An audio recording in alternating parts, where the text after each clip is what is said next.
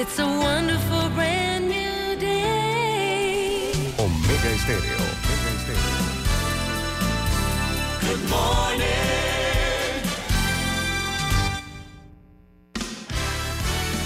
La mejor franja informativa matutina inicia a partir de este momento con un análisis completo del acontecer nacional e internacional. Noticiero Omega Estéreo.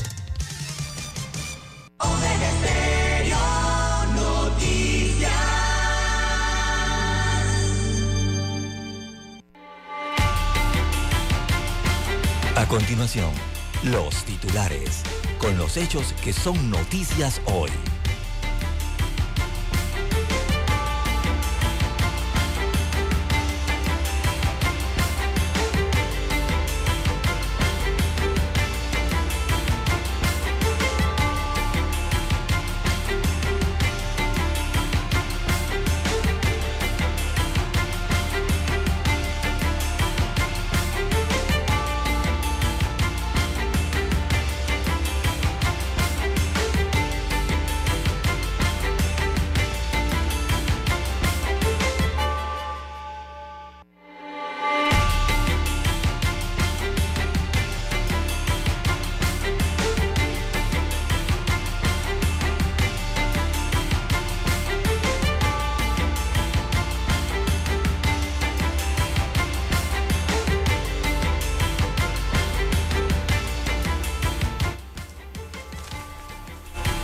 De Seguro Social adjudica cuestionada licitación por 207 millones de dólares. Eh, La necesidad de cambiar los equipos de radiología e imanología, imagenología perdón, eh, médica de la institución quedó plasmada en un análisis realizado en el año 2020.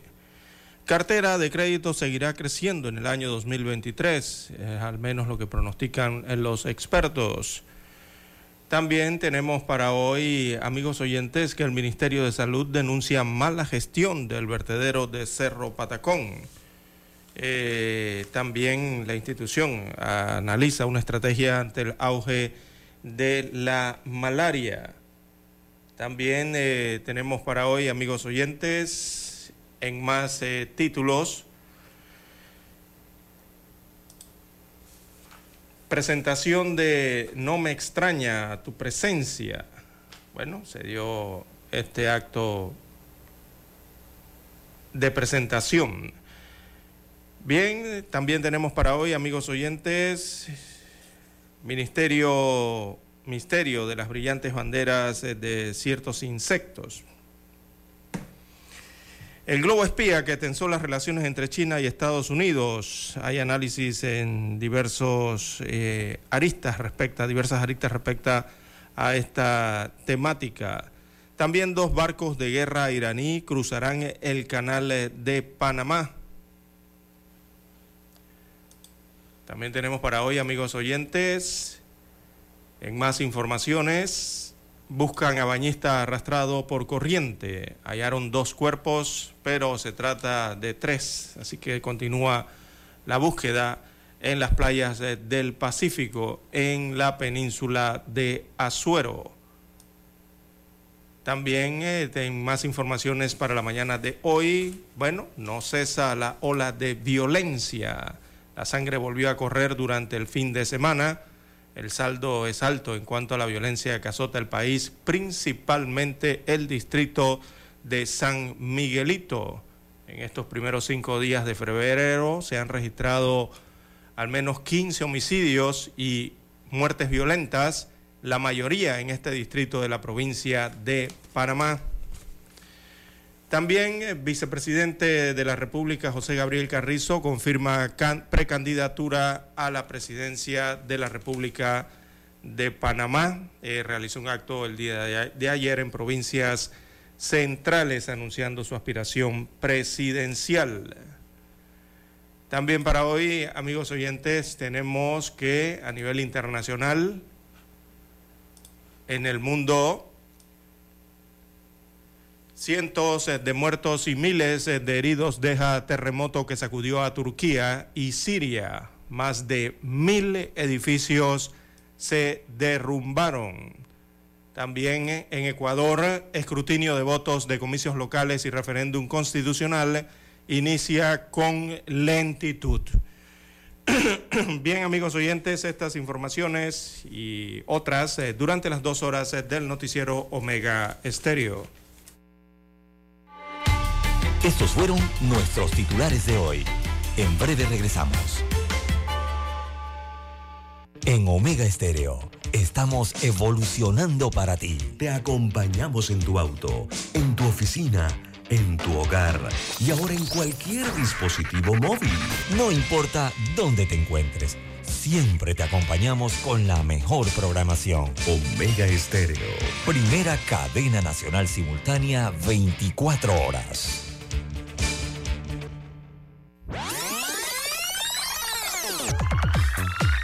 Omega Stereo tiene una nueva app. Descárgala en Play Store y App Store totalmente gratis. Escucha Omega Stereo las 24 horas donde estés con nuestra nueva app. 7:30 AM.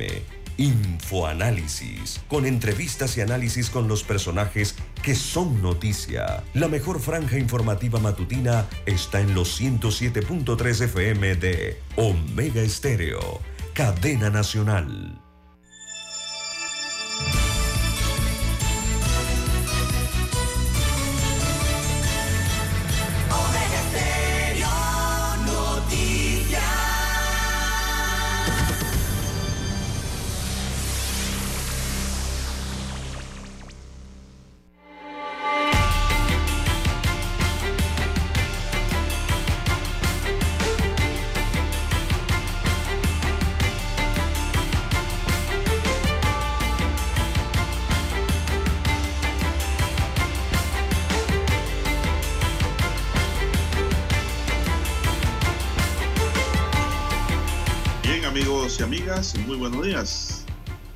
Lunes 6 de febrero del año 2023.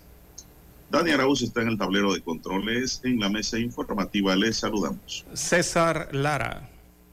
Y Juan de Dios Hernández Sanjur para presentarles las noticias, los comentarios y los análisis de lo que pasa en Panamá y el mundo en dos horas de información.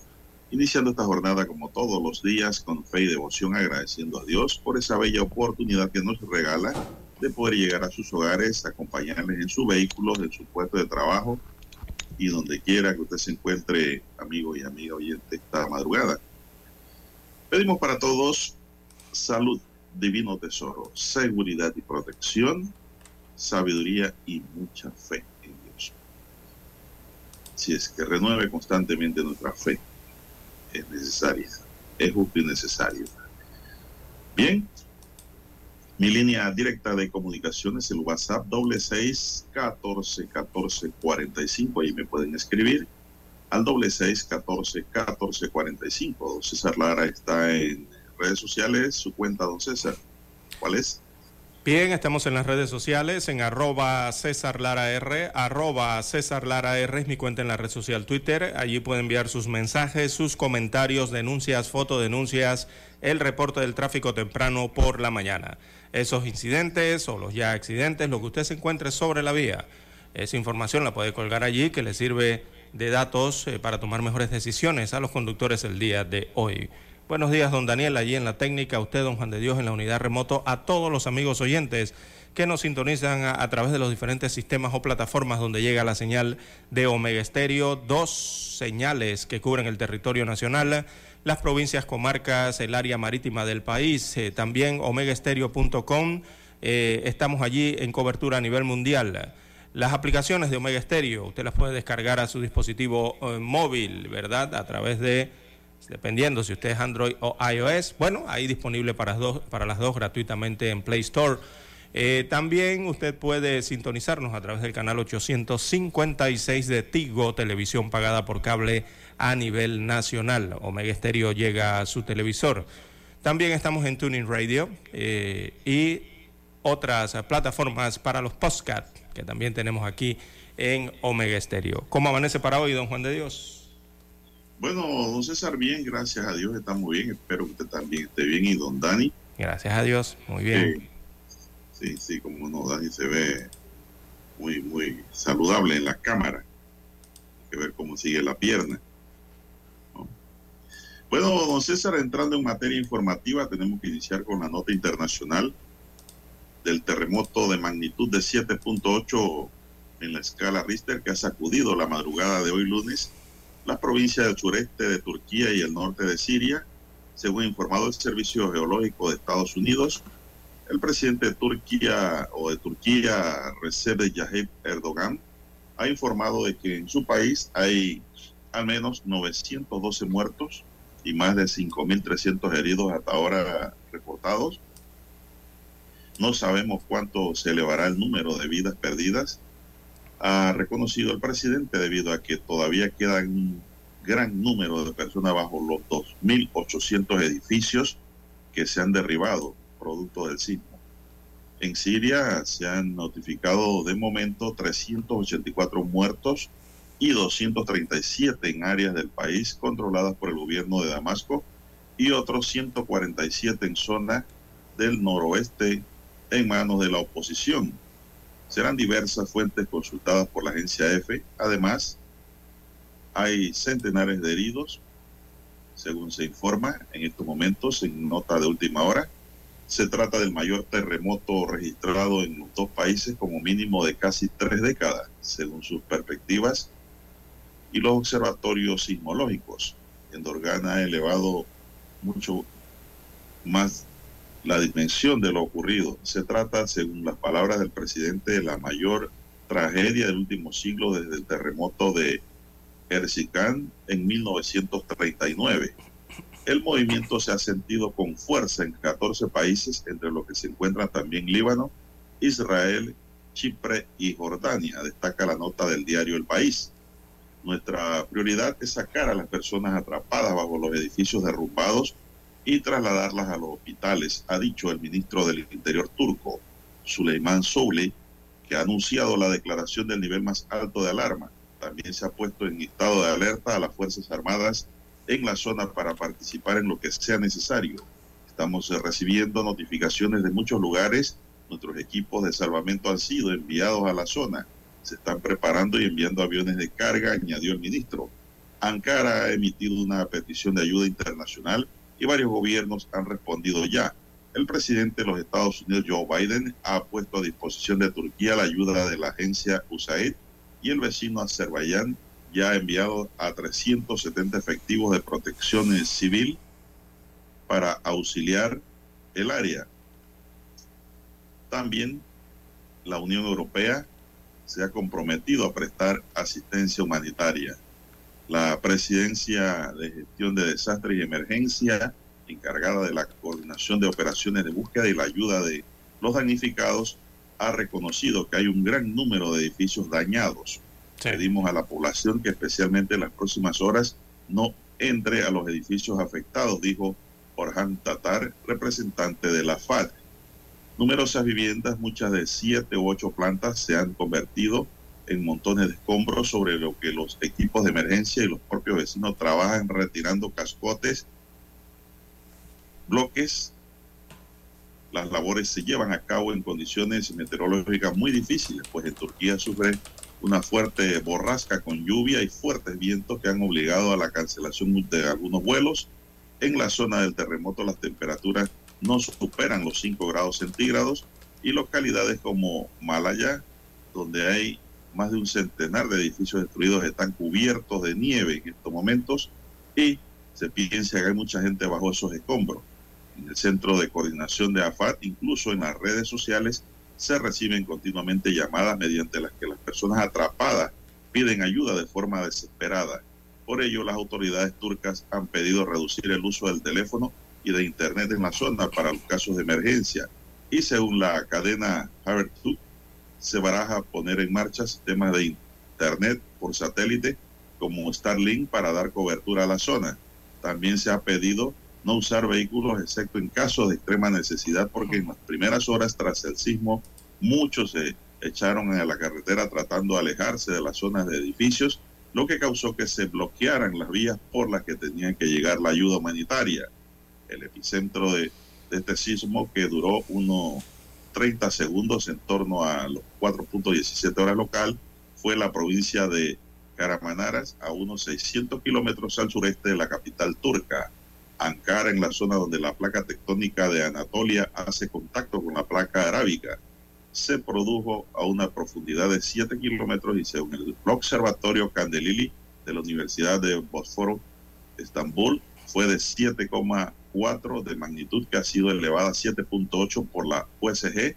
Se trata del terremoto de mayor violencia desde el año 1999, cuando sacudió un terremoto a la costa del mar de Mármara y Estambul con un balance de 17 mil muertos.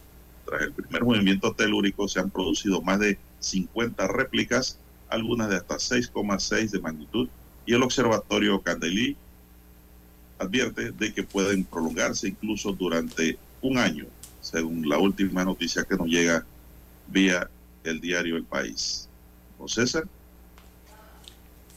Bien, don Juan de Dios, son miles de edificios los que se derrumbaron totalmente, lo que hace prever entonces un balance mucho más grave eh, de lo que ha ocurrido con este sismo eh, ocurrido en Turquía y también que ha golpeado a Siria y que se sintió en varios países eh, europeos, e incluso Líbano, eh, se sintió este terremoto y en Chipre, a los alrededores.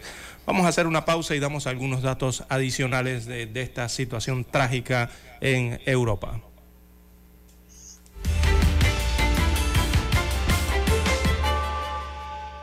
La mejor franja informativa matutina está en los 107.3 FM de Omega Estéreo, 530 AM. Noticiero Omega Estéreo presenta los hechos nacionales e internacionales más relevantes del día. 7:30 AM. Infoanálisis. Con entrevistas y análisis con los personajes que son noticia. De 8 y 30 a 9 y 30 de la mañana. Sin rodeos. Con Álvaro Alvarado. De lunes a viernes. Por Omega Estéreo.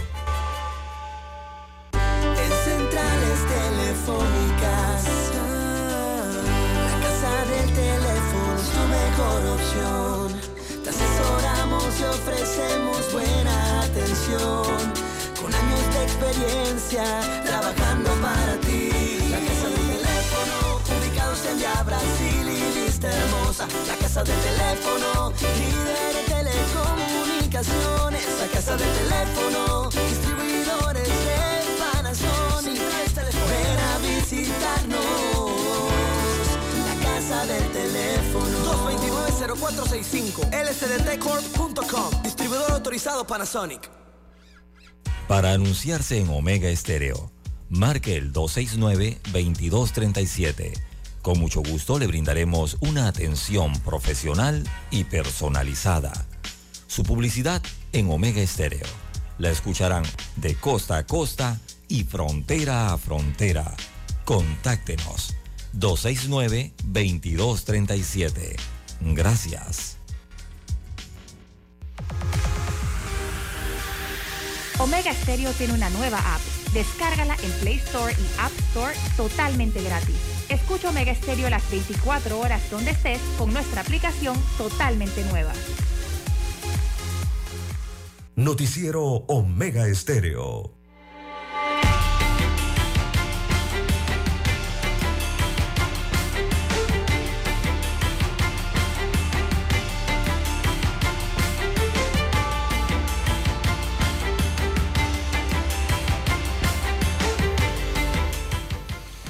Bien, amigos oyentes, las 5.49 minutos de la mañana en todo el territorio nacional. Bueno, este terremoto eh, fue a las 4.17 horas eh, de la mañana de este 6 de febrero en Turquía, acá en Panamá. Eh, hora de Panamá fue alrededor de las 7.17 minutos de la noche de el día de ayer. Fue cuando se conoció de este terremoto en Europa con epicentro en Pasarkik. Esto en la provincia de Karamanamanas, al sureste de Turquía. Así que, don Juan de Dios, lastimosamente, eh, debido a la hora en que ocurrió el sismo, eh, de madrugada en Turquía, la mayoría de las personas o la mayoría de la gente se encontraba durmiendo en sus casas. Así que hay reportes de familiares eh, que señalan que familias enteras eh, no han podido eh, sa- saber o el paradero de sus hermanos o sus primos, que, familias enteras, ¿no? Prácticamente que pudiesen estar debajo de los escombros. Y es el trabajo que se está haciendo en el momento. Por seguridad, desde que ocurrió el terremoto se cortó el gas en todas las zonas, primero por las réplicas y también por los temores que se produjeran explosiones. Esto complica un poco más la situación en Turquía debido a lo que usted explicaba, don Juan de Dios, las borrascas, o sea, las lluvias, estas heladas y también eh, las bajas temperaturas que llegan incluso en unos puntos a cero eh, para esta zona, eh, para este periodo del año en este territorio otomano, ¿no? Así que complicada la situación para los europeos, para los turcos. la ayuda está llegando entonces a este país. Eh, recordemos que el, sismo más importante en Turquía eh, de años anteriores eh, se había registrado en agosto del año 1999, ¿no? Aquel sismo de 1999 causó 17 mil muertos, para que tengan una idea de las características cuando se registran estos movimientos en Turquía. Y ¿Por qué genera tantos muertos? Esto se debe a las características de las viviendas en Turquía. Eh, las viviendas eh, tienen, eh, tienen una cultura, ¿no? tienen un estilo de construcción en Turquía. Son viviendas bastante austeras y solo hay algunos factores que son los que determinan la, la disposición de la casa turca en este caso. ¿no? el clima y el paisaje, debido a eso construyen así y también algunos se rigen bajo la ley islámica. Así que son viviendas muy pequeñas, horizontales, líneas muy rectas, ¿verdad? Horizontales. Eh, y bueno, lastimosamente algunas eh, con muchos muchos defectos de eh, digamos de seguridad en la construcción, ¿no? Construyen muchos con ladrillos. Así que quizás eso entonces pueda que genere un aumento en la cantidad de fallecidos en este terremoto. Eh, lastimosamente es así. Además, los edificios son antiguos. Sí, muy antiguos, exacto. Eh, Turquía basa su turismo, César, en razón de la antigüedad, ¿no? Sí, del Imperio Otomano, ¿no? Correcto, por eso es que ellos no modifican mucho su arquitectura como en otros países, ¿no? Como los países de acá, del occidente y de otras partes, entonces, de Europa occidental. Ellos tienen su forma y su estilo de edificación y de arquitectura. Y ellos tratan en lo menos posible cambiar las fachadas y los sistemas de construcción que tienen muchos años. Y esto pues ha contribuido en gran medida a los derrumbes de muchos edificios.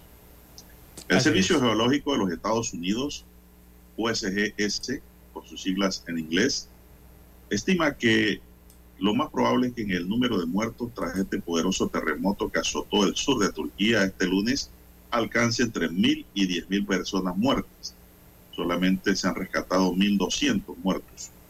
Según sus estimaciones, hay 47% de posibilidades de que las muertes lleguen entre mil a diez mil personas, mientras que hay un 27% de posibilidades de que llegue a entre mil y mil y un 20% de posibilidades de que llegue entre 10 mil y 100 mil, don César. Eso no se descarta, dijo la agencia USGS. Estas estimaciones provienen de modelos basados en terremotos históricos en la región. La población expuesta a los temblores más fuertes y vulnerables de las estructuras de las zonas más afectadas. Es probable que haya un gran número de víctimas y daños extensos y es probable que el desastre sea generalizado dijo la agencia en el informe. La población de esta región reside en estructuras que son extremadamente vulnerables, como acabamos de decir, don César, y que son sobre todo vulnerables a los terremotos, aunque existen algunas estructuras siempre que resisten. El informe también estima pérdidas económicas muy probables en el rango de mil millones a diez mil millones de dólares, lo que podría alcanzar hasta un 2% del Producto Interno Bruto de Turquía, informa la cadena CNN Internacional. Son ah. las 5.54 minutos. Así es, el diseño otomano ¿no? de las viviendas, eh, los pueblos antiguos, eh, ¿verdad? Eh, Asimismo tienen construidas sus calles, asimismo tienen o respetan bastante este diseño en los pueblos. Recordemos que este terremoto afectó principalmente el, lado sur ¿no? Eh, de Turquía, ciudades importantes eh, para el sureste de este país, como Adana, Gaziantep, Sanliurfa, Diyarbakir, eh, todas ubicadas entonces en la parte sur y el este de Turquía. Siria también entonces fue afectada. Se habla de al menos eh, seis centenares de personas que han sido contabilizadas hasta el momento, perdieron la vida, eh, sobre todo en zonas bajo el control del gobierno de Damasco, ¿no? que viene siendo la capital eh, de Siria. Así que también allá hay tristeza por lo acaecido por este movimiento telúrico, por esta fuerza de la naturaleza. Así que tristeza por estas familias eh, que están padeciendo esta situación y que le están pasando mal allá en el territorio europeo y con temperaturas inclementes, don César. Sí, sí. Muy bajas. El tema, don César, también aquí en Panamá, pues por la turcomanía que hemos vivido en los últimos años en las telenovelas, eso nos ha proyectado el sistema de construcción, sí, el urbanismo que tiene eh, Turquía, eh, el sistema de edificios y todo, todo lo que uno ve en novelas, en televisión que nos han traído, aparte de que muchos panameños han ido a Turquía a pasear Sí, cabañas de... panameños afectados allá, don César, también. Espero que no haya panameños afectados, lamentablemente, porque hay un turismo muy de mucho movimiento hacia Turquía. Esto, allí pues nos han traído las imágenes de televisión de muchos edificios, cómo están edificados, son antiguos, don César, y cómo vive la gente en las afueras, sobre todo de Turquía, porque allá también hay casas lujosas. Sí, claro, hay construcciones modernas, pero la mayoría son, en Estambul. Sí, la mayoría son respetando, no las, digo, lo que son las mansiones y las grandes edificaciones modernas, eh, claro, que están en el paisaje urbanístico turco, eh, pero la vivienda tradicional es la que es la que mayor ocupa eh, la parte urbanística, don Juan de Dios. Y esas son casas, bueno, que son casas de madera, también casas que son hechas con piedra eh, cabañas, estilo cabañas, ¿no? De, piedras turcas y la otra que tiene que ver mucho con el diseño que usted explicaba, el diseño otomano, ¿no? Así que, bueno... Ellos tienen una arquitectura moderna en, Estambul, cerca del Bósforo. Sí, exacto. Eh, allí, pues, viven de una manera ya más, eh, diríamos nosotros, apegada a la arquitectura europea con muchos cambios, ¿no? Pero donde ocurrió el terremoto y estos lugares, don César, son lugares, como quien dice, en las afueras, ¿no? Exacto. Donde los edificios existen, pero son hasta de ocho pisos. Eh, pero son, como dijo usted, de una estructura distinta, una ingeniería distinta a la que se usa comúnmente y sobre todo porque son edificios viejos, edificios antiguos. Bien, el número total de muertos en Turquía y Siria es ahora, don César, registrado oficialmente en el cuaderno de 521, dice la agencia CNN, pero el número es mucho mayor. Al menos 284 personas han muerto y más de 2.323 han resultado heridos después de que el poderoso terremoto sacudiera la parte sur del país el lunes, dijo el vicepresidente de Turquía, Fuad Okay. Alrededor de 1.710 edificios han resultado dañados en las 10 ciudades hasta el momento, dijo la vicepresidenta. En Siria al momento se han registrado 237 muertos y 600 heridos oficialmente, pero todos saben que esos números se van a disparar de un momento a otro cuando empiecen a remover escombros eh, a cabalidad, porque están trabajando ahora en esta tarea. Sí, están descubriendo. Están descubriendo don Juan de Dios, porque repetimos, este sismo ocurrió a las 4.17 de la madrugada hora turca. 4.17 de la madrugada, o sea, se produjo en una hora en que la mayoría de las personas estaban durmiendo, estaban descansando en sus hogares, don Juan de Dios. Vino el movimiento telúrico y han quedado yo diría que muchas, la mayoría atrapadas eh, bajo estos escombros. Así es, don César, eso se registró acá en Panamá de como a las siete y media de la noche. 7, 17 minutos de la mañana, de la noche, perdón. Bueno, lamentable este hecho y muy triste, don César, y pues aquí el responsable de esto no es más que la naturaleza misma. Sí, la naturaleza. La naturaleza, son muertes inesperadas, eso es lo que se llama la tragedia inusitada de carácter eh, natural, don César. Son los hechos fortuitos, hechos no esperados. Así es.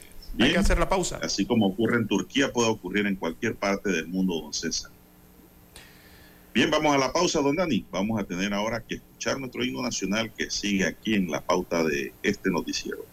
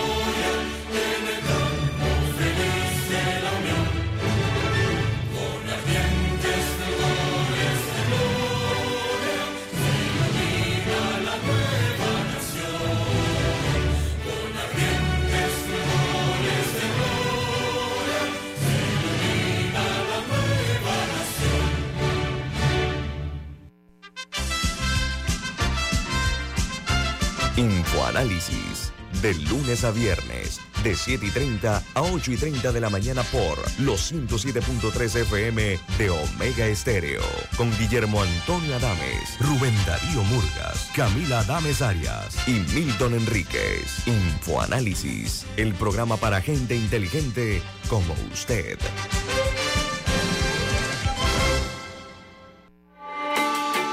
Noticiero Omega Estéreo.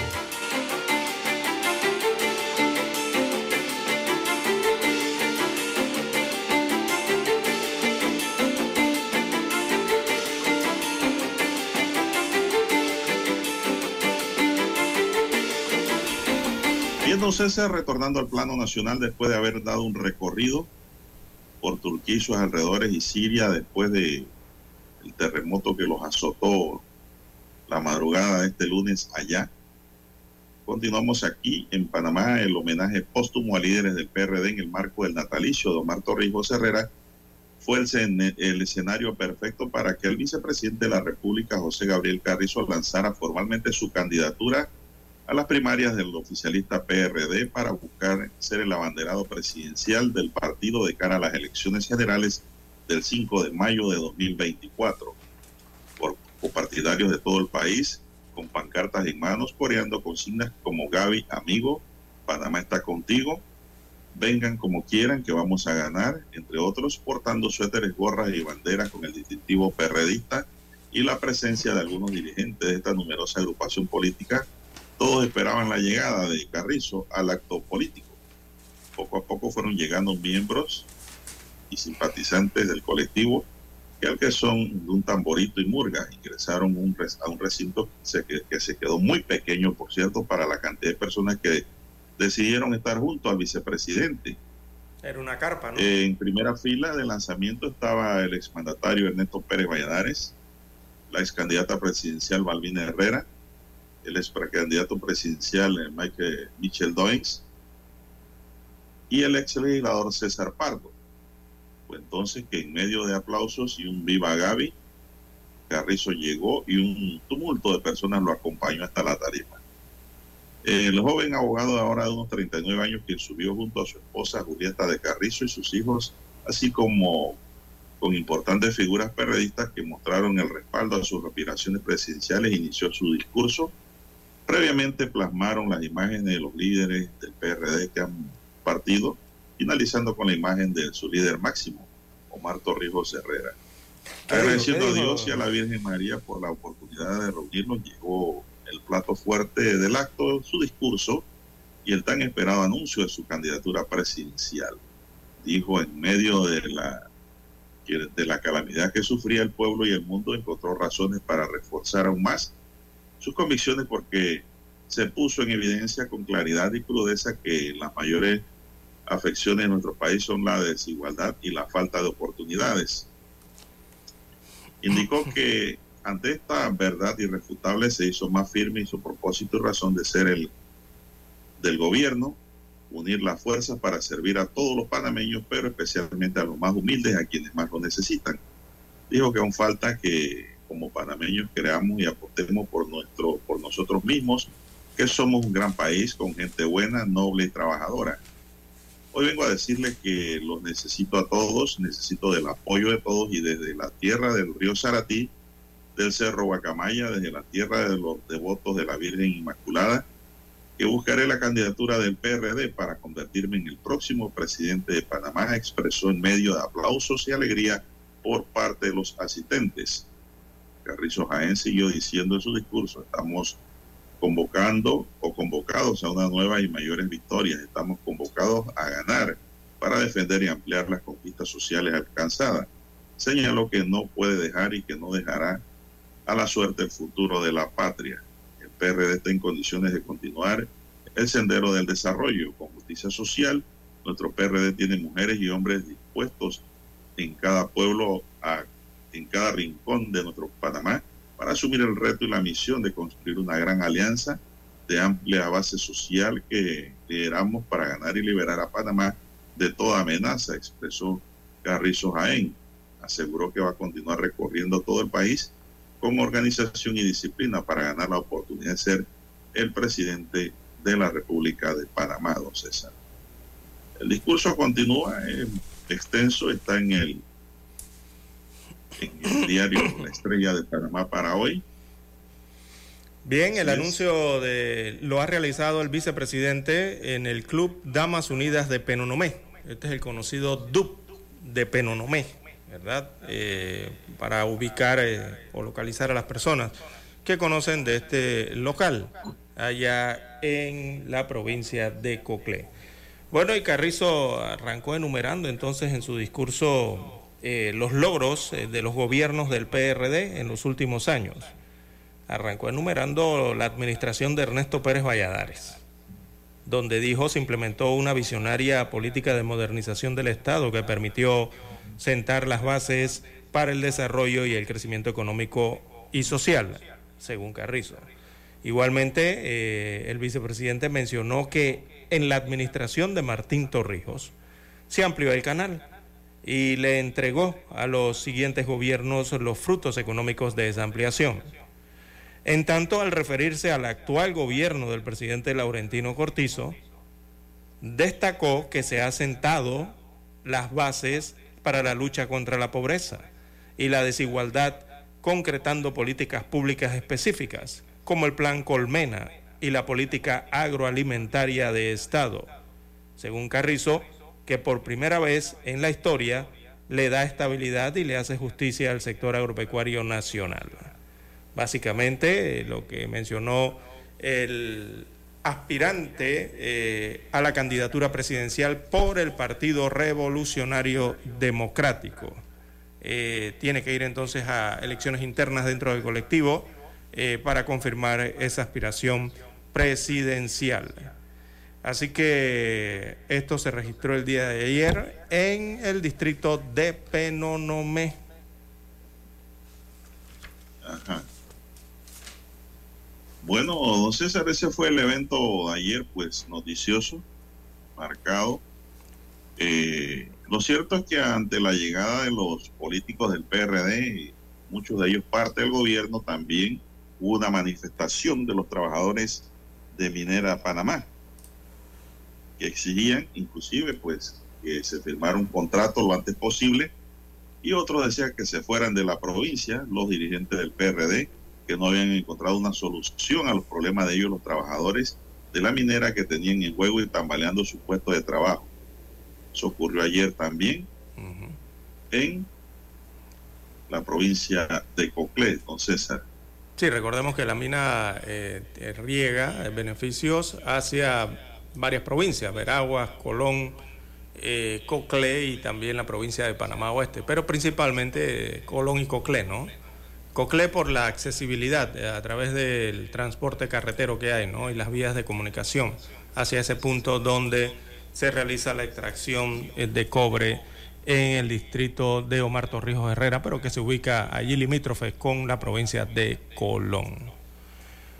Bueno, eh, por lo menos aquí ahora sí se conoce, por lo menos la aspiración, ¿no? Hay dos aspiraciones dentro del Partido Revolucionario Democrática. Una es la de Cristiano Adames, que ha dicho que también eh, va a buscar esa candidatura por parte del PRD.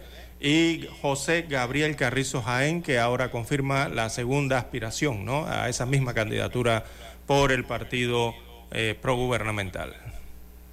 Bueno, ya, ya José Gabriel Carrizo prácticamente se puede decir que está eh, entonces ser postulado a las primarias. En tanto, Cristiano Adames no lo ha hecho todavía, no ha hecho un lanzamiento. Pues, hasta ahora Cristiano Adames se ha convertido en puro disparos de bala salva. El diputado del PRD, Cristiano Adames, aseguró ayer, también en su, una reunión política que hizo en Mañanitas, Distrito de Panamá, que el apoyo que recibe las bases del partido es de manera espontánea. Nadie está obligado, nadie está amenazado señaló Adames, quien busca convertirse en el candidato para la presidencia del PRD. Durante un recorrido que hizo por el desfile de carretas y festival del tamal en el corregimiento de las Mañanitas, además aseguró que las bases del partido están hablando de manera clara y sincera, no a las imposiciones, no a la de, de, dedocracia, sí a la democracia interna. El PRD escogerá su candidato presidencial el 11 de junio cuando se hagan las primarias del colectivo ahora oficializado está solamente José Gabriel Carrizo César. Martín Torrijos no se sabe, solo se ha quedado en comunicados si va o no va al ruedo. Y a Cristiano Adame, pues le han dicho que hasta ahora está disparando con bala salva. No ha oficializado nada. Son las 6:14 minutos, don Dani. Vamos a hacer la siguiente pausa y seguimos con más noticias.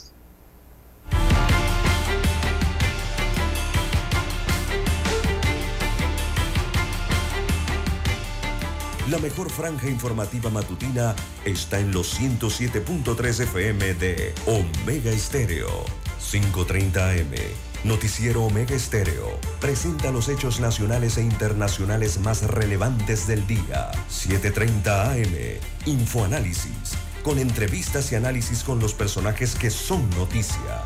De 8 y 30 a 9 y 30 de la mañana. Sin rodeos con Álvaro Alvarado, de lunes a viernes, por Omega Estéreo.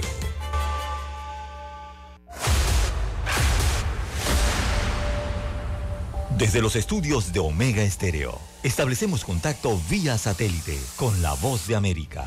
Desde Washington, presentamos el reportaje internacional.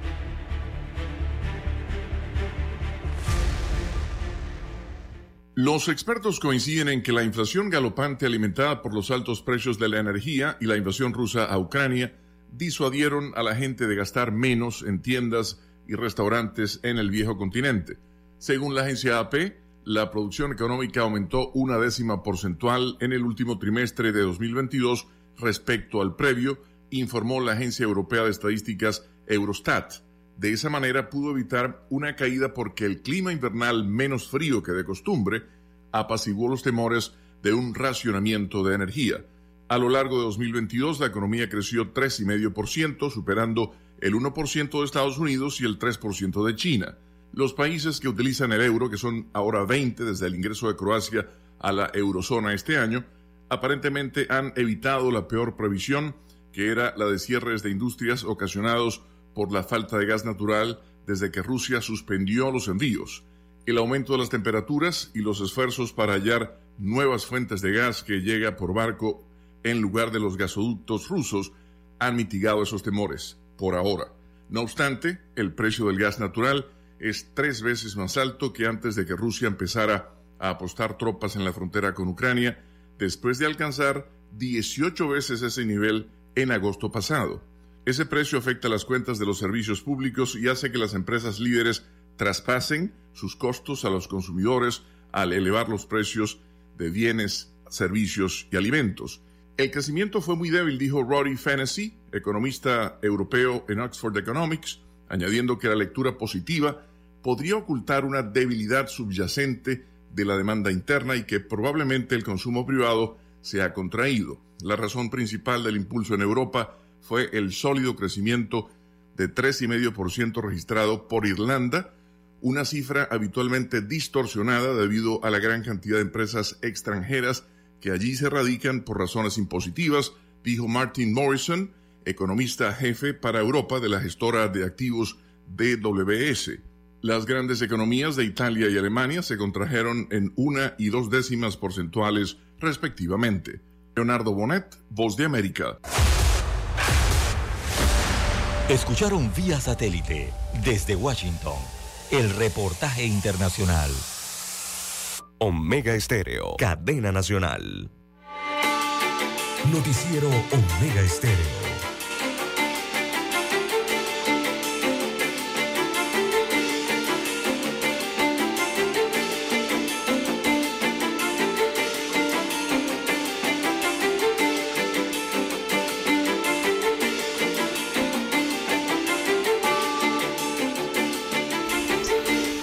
Bueno, César, eh, sigue Rubén Blade triunfando en el mundo de la fama musical.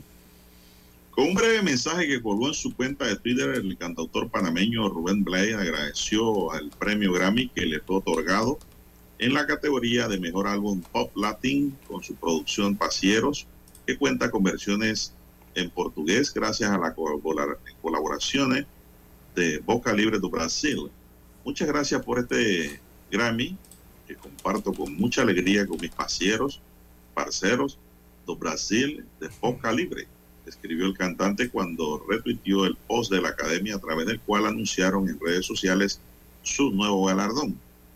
Para referirse a Boca Libre de Brasil, eh, Blandón, digo, Blades, posteó otro mensaje en el que sustentó que desde la primera vez que los escuché por intermedio de Nado Alemán, miembro del grupo de rock panameño, son miserables, he sido un fiel admirador. Trabajé primero con Boca Libre en Mundo, Latin Grammy 2022 y Grammy 2023, dijo el cantautor. El importante anuncio fue realizado la noche de este domingo desde el recinto Crypto.com Arena de Los Ángeles, conocido por ser la casa de los Lakers durante la 65 edición de los primeros más prestigiosos de la industria musical a nivel internacional y transmitido por grandes cadenas de televisión en los Estados Unidos. Aguacero cuenta con 11 canciones, entre ellas Sin tu cariño, Buscando Guayaba, Paula C., Caminando, Día a Día, Juana Mayo, Dime, Adán García, Vida, Aguacero y Pedro Navaja. Ya los clásicos de Rubén Blake que nunca mueren. Así es. Bueno, felicitaciones pues al panameño que triunfa con un nuevo Grammy, don César. Cuando un panameño triunfa de la manera tal como lo hacen estos artistas, pues nos sentimos regocijados como coterráneo del cantautor. No sé si tienes algo que agregar. Eh, sí, bueno, sí, don Juan de Dios, eh, todos los galardonados entonces en los premios Grammys del año 2023, entre ellos eh, Rubén Blades, el panameño, dentro de la lista de los también latinos importantes, ¿no?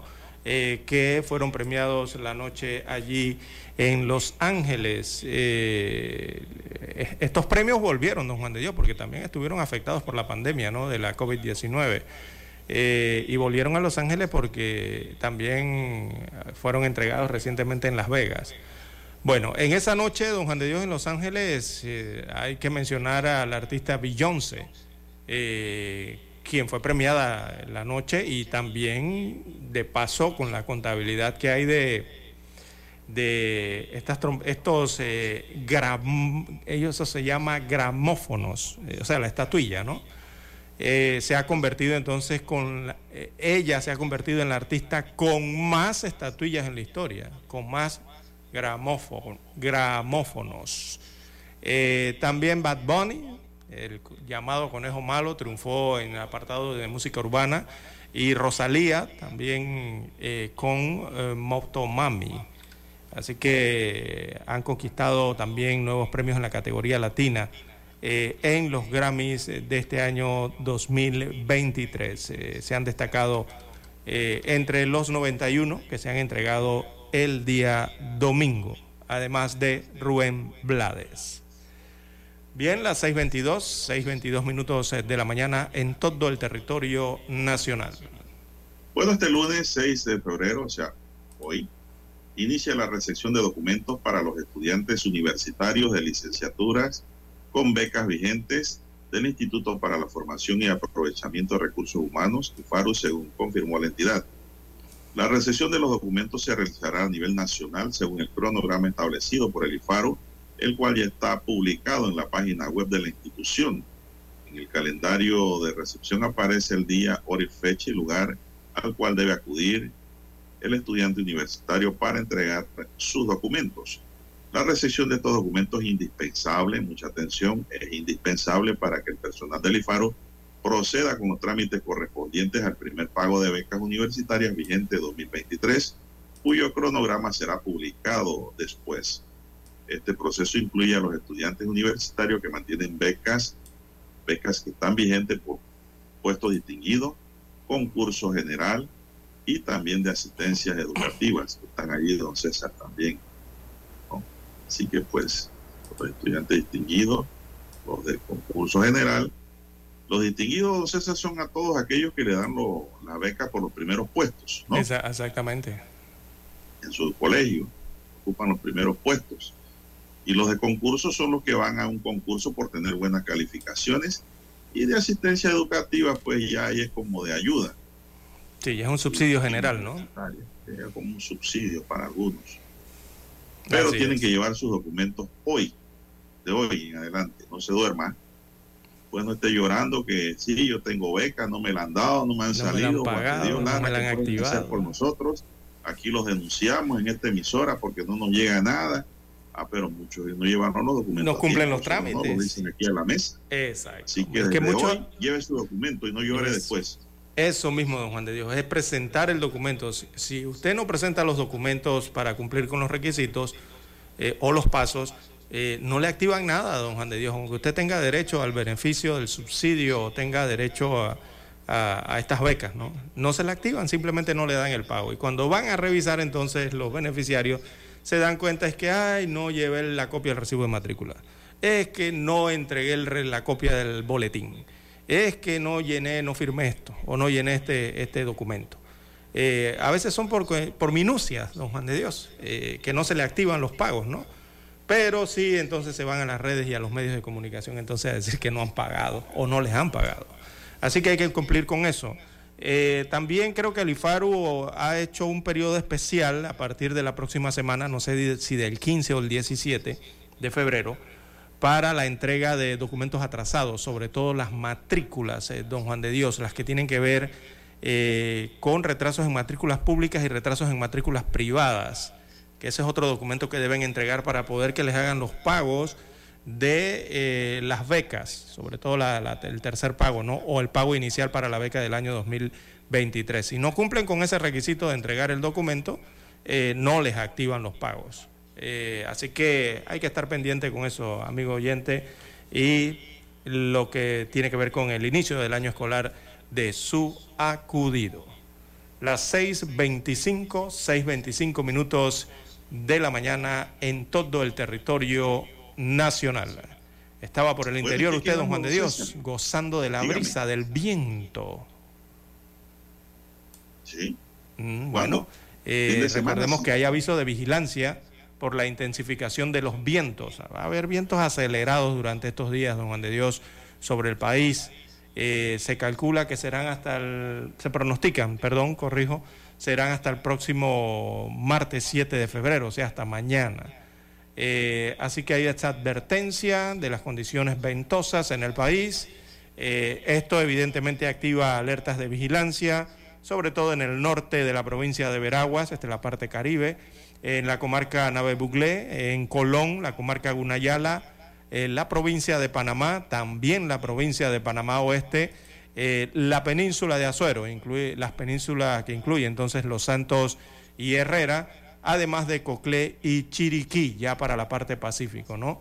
Habrán condiciones ventosas, se espera viento fuerte, así que hay que tener cuidado. Eh, los bañistas, sobre todo, en las playas, don Juan de Dios, eh, porque esto de repente son los que generan estas olas, ¿no? Que nadie se espera, o estas resacas en las playas, que nadie se espera y son las que atrapan a los bañistas. Así que hay que tener mucho cuidado cuando se va a las playas, mantener la precaución eh, al bañarse allí. Bueno, don César, ¿quién dice la verdad? ¿En dónde? El secretario general de la MOAX, doctor Fernando Castañeda denunció que en la policlínica de calle 25 fueron destituidos 15 funcionarios del área de urgencia en una acción desproporcionada e intimidatoria. Entonces, en la Caja de Seguro Social. Sin embargo, el secretario general de la institución, Edwin Salamín, afirmó que no se ha destituido ni acosado laboralmente a ningún funcionario, ya que la institución se caracteriza por respetar el debido proceso, los derechos de los trabajadores, por lo que recalcó que rechazan cualquier planteamiento e insinuación en ese sentido. Castañeda advirtió que con un festival de destituciones se busca callar a todo aquel que pueda o pretenda protestar, sobre todo cuando se avecina una reforma agresiva en la caja de seguros sociales. Ante eso todos debemos reaccionar. No obstante, Salamín dijo que es inaceptable que estén endilgando todo tipo de responsabilidad a la administración, ya que no es cierto reiteró que nadie es perseguido ni hostigado, por el contrario, aspiran que se sumen a poder ser parte de esta gran gestión para que los que vienen a buscar un servicio de salud se vayan satisfechos, don César. Y esto queda en tres y dos. Castañeda dice una cosa y el secretario de la institución dice otra. Entonces los que deben hablar son los afectados, don César. Claro, las denuncias, ¿no? Así es. ¿Cómo podemos verificar quién dice la verdad? Pero si los 25 destituidos guardan silencio por temor, por miedo o por, si es que se dieron las instituciones o por considerar un recurso de reconsideración le puede ser favorable y prefieren no hablar, bueno, entonces no quedamos en nada. Sí, claro, el, Seguro Social y sus funcionarios, don Juan de Dios, están preocupados por lo que puede ocurrir con la institución, sobre todo cuando se habla de riesgos o programas que están en problemas deficitarios, o sea, problemas financieros, ¿no? Como el IBM y, otros administrativos, pero principalmente el que tiene que ver con el de invalidez, vejez y muerte. Que esa es la gran pregunta que hay, don Juan de Dios. Eh, por ejemplo, yo he escuchado ya precandidatos presidenciales eh, a varios durante estas semanas y, y yo no he escuchado qué proponen para salvar las pensiones del IBM, de la Caja del Seguro Social. Ese, es el principal problema que van a enfrentar o es el, el, que está de número uno en la lista a partir del año 2024, don Juan de Dios. Y yo no escucho nada al respecto. Bueno, digo yo que precandidatos solamente hay uno ahora mismo. Aspirantes. Y ya es Gaby Carrizo. Los demás son aspirantes. Bueno, necesitamos conocer las ideas para salvar estas cosas. Todavía oficializado, nada más hay uno.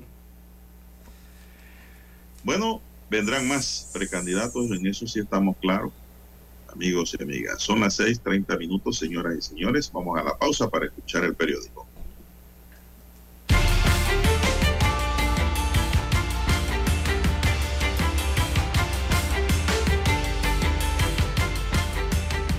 Omega Estéreo, cadena nacional. Para anunciarse en Omega Estéreo, marque el 269-2237. Con mucho gusto le brindaremos una atención profesional y personalizada. Su publicidad en Omega Estéreo. La escucharán de costa a costa y frontera a frontera. Contáctenos 269-2237. Gracias. 7:30 AM. Infoanálisis, con entrevistas y análisis con los personajes que son noticia. La mejor franja informativa matutina está en los 107.3 FM de Omega Estéreo, cadena nacional. Desde los estudios de Omega Estéreo, establecemos contacto vía satélite con la voz de América. Desde Washington, presentamos el reportaje internacional.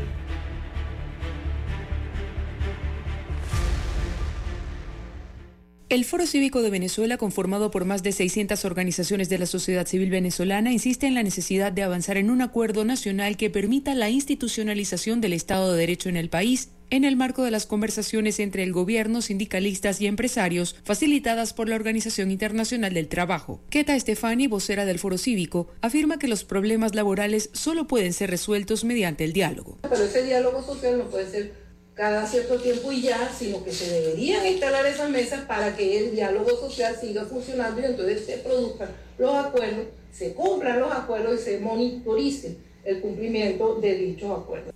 En tanto, Pablo Zambrano, miembro de la red sindical y activista del Foro Cívico, afirma que a pesar de las violaciones a los derechos, el movimiento sindical organizado no está siendo llamado a paro de actividades y convoca al cese de las violaciones a los derechos sindicales, entre ellos la persecución y el amedrentamiento contra los dirigentes de sindicatos. Lo que estamos esperando los trabajadores eh, venezolanos es respuesta por parte del gobierno. Estamos eh, caminando hacia la búsqueda de soluciones y, seguiremos yendo a cualquier instancia que tengamos que ir para de alguna manera recibir las respuestas que nos debe dar, en este caso, el Estado venezolano. La visita de una delegación de la OIT ocurre en medio de protestas de diversos gremios que elaboran en el sector público y que desde inicios de enero han estado en las calles reclamando aumentos de sueldo de forma urgente. Carolina Alcalde, Voz de América, Caracas. Escucharon vía satélite desde Washington el reportaje internacional.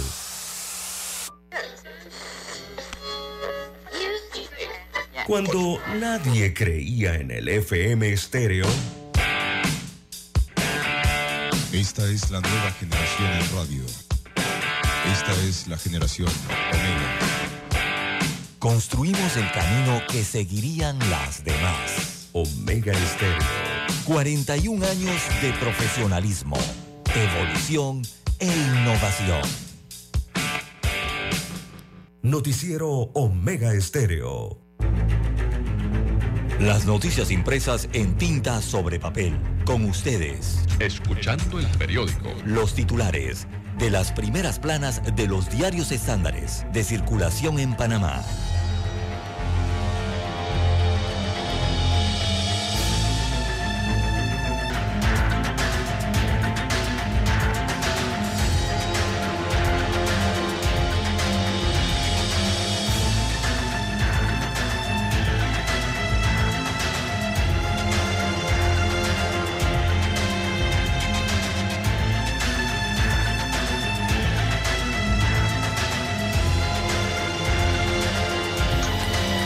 Bien, amigos oyentes, el diario La Prensa titula para este lunes 6 de febrero del año 2023. Caja de Seguro Social adjudica cuestionada licitación por 207 millones de dólares. Destaca la información de este acto público que por un monto de casi 207 millones de dólares, la primera institución de seguridad social del país adjudicó el contrato para renovar los equipos de radiología e imagenología en 62 instalaciones en todo el país. Así que destacan la necesidad de cambiar los equipos de radiología e imagenología médica de la institución. Eh, esto quedó plasmado entonces en un análisis realizado en el año 2020. También cartera de crédito seguirá creciendo en el 2023. Hay un pronóstico en el diario La Prensa, así que la agencia Fitch Ratings pronostica un crecimiento para toda la cartera de crédito entre el 5% y el 10% en el año 2023. Aunque no se alcance el eh, dinamismo del año 2022, el ritmo de crecimiento de la actividad bancaria sería elevado en comparación con el registro antes de la pandemia, que era del 5% o inferior en algunos ejercicios. Destaca el director senior eh, de Fitch Ratings. Él es de nombre de Rolando Martínez. También para hoy el Ministerio de Salud alinea estrategia ante el auge de la malaria. Es un tema que tiene que ver con epidemiología. Así que las autoridades del Ministerio de Salud, MINSA por sus siglas, ante el aumento de los casos de malaria que hay en el país, decidió comprar pruebas de detección de la enfermedad a través de la Organización Panamericana de la Salud, OPS, así como reforzar el abastecimiento de medicamentos. Durante las primeras dos semanas de enero se registraron 257 casos de malaria en Panamá. Incluso se están dando casos en áreas no endémicas, como eh, el sector de Panamá Norte dentro de la provincia de Panamá. También en panorama, dos barcos de guerra iraníes cruzarán el canal de Panamá el globo espía que tensó las relaciones entre China y Estados Unidos eh, de América. También en el ámbito político, José Gabriel Carrizo confirma precandidatura con la maquinaria oficial a su favor. Esto lo hizo en un acto repleto de figuras del órgano ejecutivo y también del órgano legislativo, así como de políticos de vieja guardia del Partido Revolucionario Democrático. Allí el vicepresidente de la República anunció que buscará la candidatura presidencial del colectivo gobernante. En su discurso mencionó múltiples programas que ya adelanta en la actual administración gubernamental. También eh, en la sección Vivir Más, bueno, desarrollan el reportaje Misterio, las eh, brillantes banderas de ciertos insectos. La fotografía principal del diario La Prensa para la mañana de hoy fue captada en el distrito de Arraiján, esto en la provincia de Panamá Oeste. Eh, no veamos, sí es el distrito de Arraiján. Eh, fue captada, esto viene siendo el Boulevard Panamá Pacífico, así que allí se, eh, verificó el día de ayer el Festival de Cometas, de vuelta y volando más alto, lo titularon. Así que cientos de personas se dieron cita este domingo en el Boulevard Panamá Pacífico para participar del Festival de Cometas y Panderos que organiza la Asociación de Profesionales Chino-Panameña, que este año tuvo como lema de vuelta y volando más alto. De esta forma, eh, se cerraron las actividades en torno al segundo Festival de la Primavera de Panamá. Los fondos recaudados serán para beneficio de obras de interés social, así que muestran a las familias disfrutando de la temporada seca, el cielo azul, y las cometas, todos en familia. Bien, son los títulos de la prensa. Pasamos ahora a revisar lo que tiene en primera plana el diario La Estrella de Panamá. Adelante, don Juan de Dios. Como no, don César, en efecto, el diario La Estrella de Panamá para hoy nos dice en su primera plana, Gaby Carrizo lanza su campaña presidencial en un multitudinario evento El vicepresidente de Panamá, José Gabriel Carrizo, oficializó ayer en Penomé sus intenciones de convertirse en el abanderado presidencial del PRD. Al encuentro asistieron varios dirigentes y figuras del PRD, incluyendo al expresidente Ernesto Pérez Valladares, quien declaró a los medios que Carrizo es la mejor opción, mejor candidato que puede tener este colectivo político para el 2024. Minsa denuncia mala gestión del Patacón. El director regional de salud, Israel Cedeño, aseguró que la empresa Urbalia no está realizando la gestión adecuada de la basura en el vertedero de Cerro Patacón. De acuerdo con Cedeño, la firma se vale de estrategias legales cada vez que se inicia un proceso en su contra y solo corrige algunas de las fallas que se le reclaman. El Ministerio de Salud ha documentado la situación para generar las recomendaciones y acciones para minimizar el impacto sanitario en Patacón, sobre todo un impacto que le preocupa a varios expertos, el social en las comunidades aledañas. El MAC dice, presenta ahora, guarda las, las huellas de mis pasos, Expo ahonda en la simbología que une a Panamá. Presentación de No me extraña tu presencia. La periodista y profesora Griselda López presentó este jueves en ese su libro No me extraña tu presencia, una colección de cuentos que llevan al lector por un intrincado recorrido de migrantes en la selva panameña, en ríos de Alemania, en las fronteras entre Guatemala y México, o la de ese país con Estados Unidos felicitaciones de parte de esta mesa a la distinguida profesora Griselda López, que ha formado muchos periodistas en este país, con César en nuestra primera casa de estudios superiores, en su facultad de comunicación social. El precio de nacer, el costo mínimo para recibir a un recién nacido oscila en 350 dólares sin controles prenatales, don César. Ícono de la división más pesada, la historia de Guillermo John, el primer monarca panameño que llegó a la categoría de los cruceros. Hay un reportaje deportivo sobre este gran boxeador panameño. Estos son los titulares que hoy nos tiene el diario La Estrella de Panamá para todo el país, amigos y amigas, y concluimos con la lectura de los titulares correspondientes a la fecha. Hasta aquí, escuchando el periódico. Las noticias de primera plana, impresas en tinta sobre papel.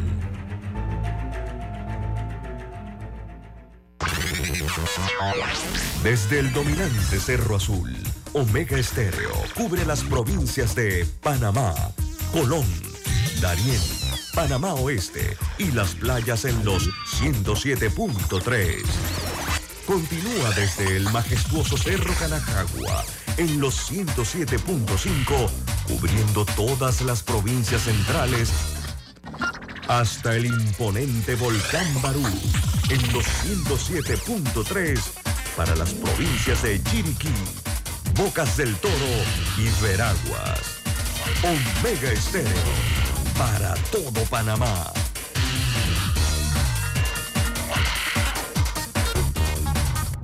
Noticiero Omega Estéreo. Desde los estudios de Omega Estéreo, establecemos contacto vía satélite con la voz de América. Desde Washington, presentamos el reportaje internacional.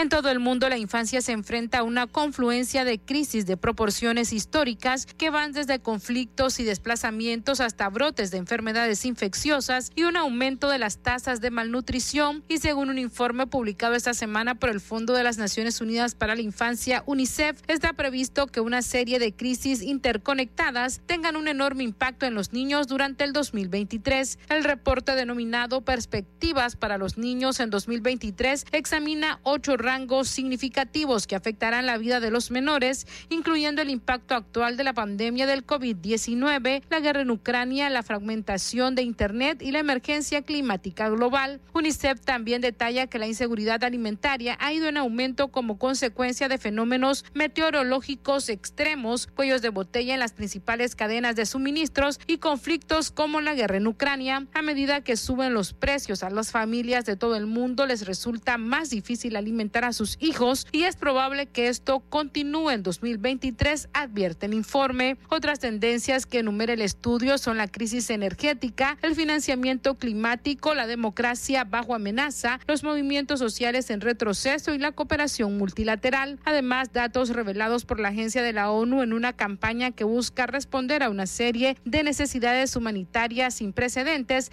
revelan que más de 400 millones de niños y niñas viven en zonas en conflicto y se estima que mil millones, casi la mitad de la población infantil mundial, vive en países extremadamente vulnerables a los efectos del cambio climático. Sala de redacción, Voz de América. Escucharon vía satélite desde Washington el reportaje internacional.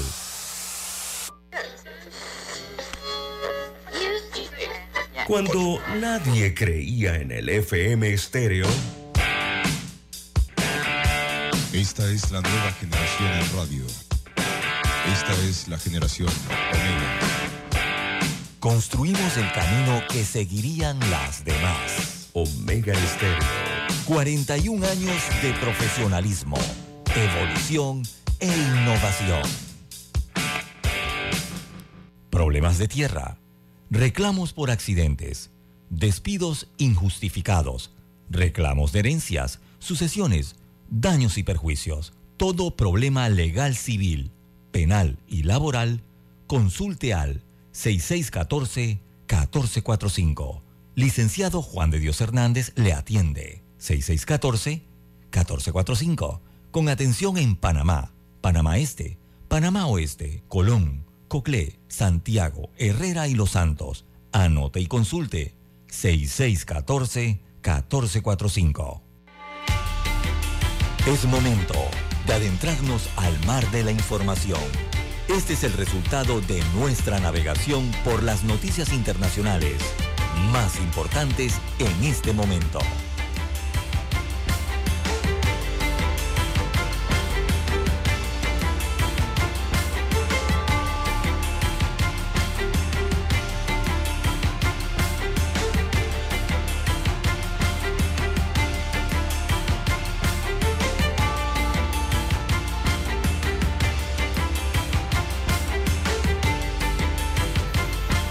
Son las 6:47 minutos, don César. Vamos a darle un repaso a las noticias internacionales.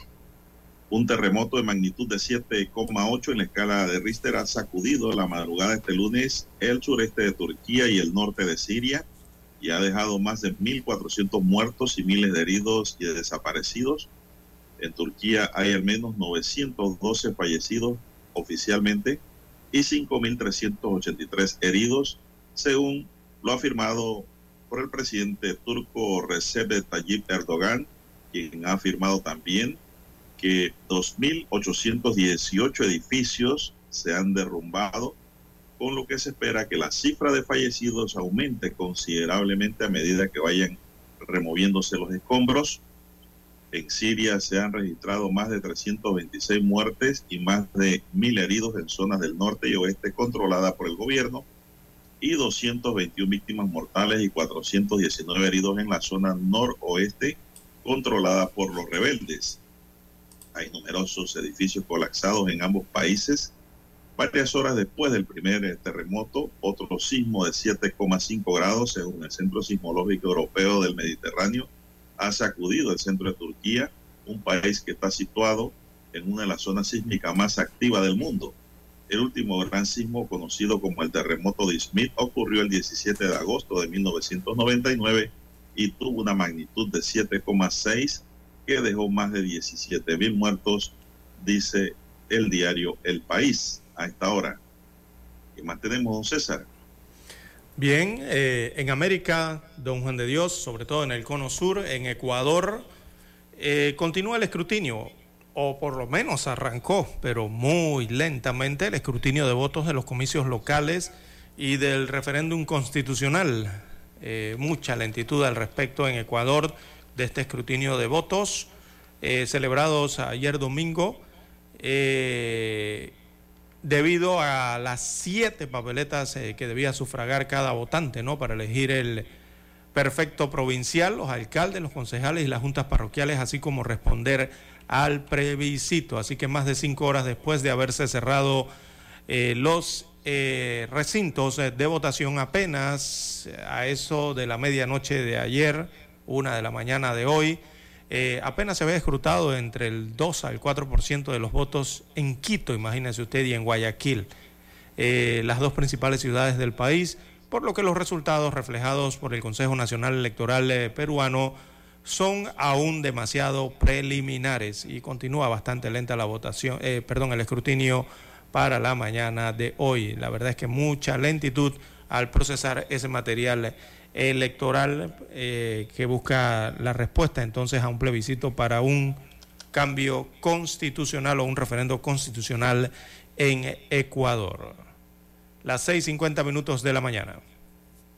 Bueno, el secretario de Defensa estadounidense Lloyd Austin confirmó el sábado que Estados Unidos, por una orden dada por el presidente Joe Biden, ha derribado con éxito el globo espía chino que llevaba días sobrevolando el territorio norteamericano. A través de un comunicado precisó que el artefacto que estaba siendo utilizado por la República de China en un intento de vigilar sitios estratégicos de los Estados Unidos fue derribado con dos aviones de combate sobre las aguas frente a la costa de Carolina del Sur. Minutos después ha hablado brevemente el propio Biden, quien ha declarado a los medios que lo acompañan el globo ha sido derribado con éxito y que la orden la dio el mismo el pasado miércoles. Así lo explica también el comunicado de defensa. El miércoles el presidente Biden dio su autorización para derribar ese globo de vigilancia, tan pronto como la misión pudiera cumplirse sin un riesgo indebido para las vidas de los estadounidenses que se encuentren en la trayectoria del globo. Solo esperamos que estuviera sobre el mar para soltarle el misil, destacó un vocero. Después de un análisis cuidadoso, los comandantes militares estadounidenses determinaron que derribar el globo mientras se encontraba en tierra representaba un gran riesgo debido un riesgo indebido para las personas en un área amplia debido a su tamaño y a la altitud del globo y su carga útil de vigilancia. El Departamento de Defensa desarrolló opciones para derribar el globo de manera segura sobre el agua y decidió llevar a cabo finalmente la acción el sábado que se tomó en coordinación y con el pleno apoyo del gobierno canadiense. Bueno, China expresó al respecto de este globo eh, una profunda insatisfacción y protesta al considerar que Estados Unidos de América sobre reaccionó por usar la fuerza para derribar el globo denominado globo espía que sobrevolaba el espacio aéreo estadounidense. Eh, en un comunicado publicado eh, por el Ministerio de Relaciones Exteriores de China, eh, el país asiático volvió a defender que la aeronave en cuestión era de carácter civil y resaltó que su entrada en Estados Unidos de América por causas de fuerza mayor fue completamente accidental. Así que China acusa de sobrereacción a los norteamericanos al derribar el supuesto globo espía y reitera que la aeronave era de carácter civil. Y esto no es todo, don Juan de Dios, con estos globos. Lo que ocurre con estos globos es que estos globos andan por todo el mundo, estos enormes globos blancos, ¿verdad? Eh, y también Colombia. Imagínense usted aquí, nuestro eh, vecino, eh, tras la advertencia de los Estados Unidos de América con estos globos, Colombia informó de la detección de un globo en su espacio aéreo. No obstante, don Juan de Dios, la Fuerza Aérea Colombiana eh, dijo desconocer su origen y que no significaba amenaza para la seguridad. Y adivine qué, el globo es similar a el que derribaron en los Estados Unidos de América y también es similar a las fotografías del globo que sobrevolaba Costa Rica y será similar a diferentes globos que sobrevuelan eh, los mares, perdón, los océanos y sobrevuelan diferentes espacios aéreos de países, don Juan de Dios, porque hay cantidad de estos globos a nivel del mundo sobrevolando. Bueno, pero no es lo mismo, don César, sobrevolar Colombia. Costa Sí, con el Rica, permiso, claro, ¿no? Honduras, Chiriquí, que sobrevolar las áreas estratégicas de los Estados Unidos. Pudiera ser, son muy sí. Es lo mismo. Y Yo pregunto, ¿qué hubiesen hecho los chinos si los gringos les pasan un globo por su territorio? También, Lo mismo. viceversa. Defendiendo sus áreas estratégicas y sus avances. Todo Así lo van a es. Estos considerar globos- como un acto de espía, de espionaje. Exactamente. Pero estos globos eh, tienen las coordinaciones, don Juan de Dios, y tienen los permisos y registros eh, de los diferentes países que los ponen en órbita, los ponen en el espacio aéreo en este caso, ¿no? Pero Sobre todo instituciones, ¿no? salió, Para César, buscar eh, cuáles son los objetivos de los mismos.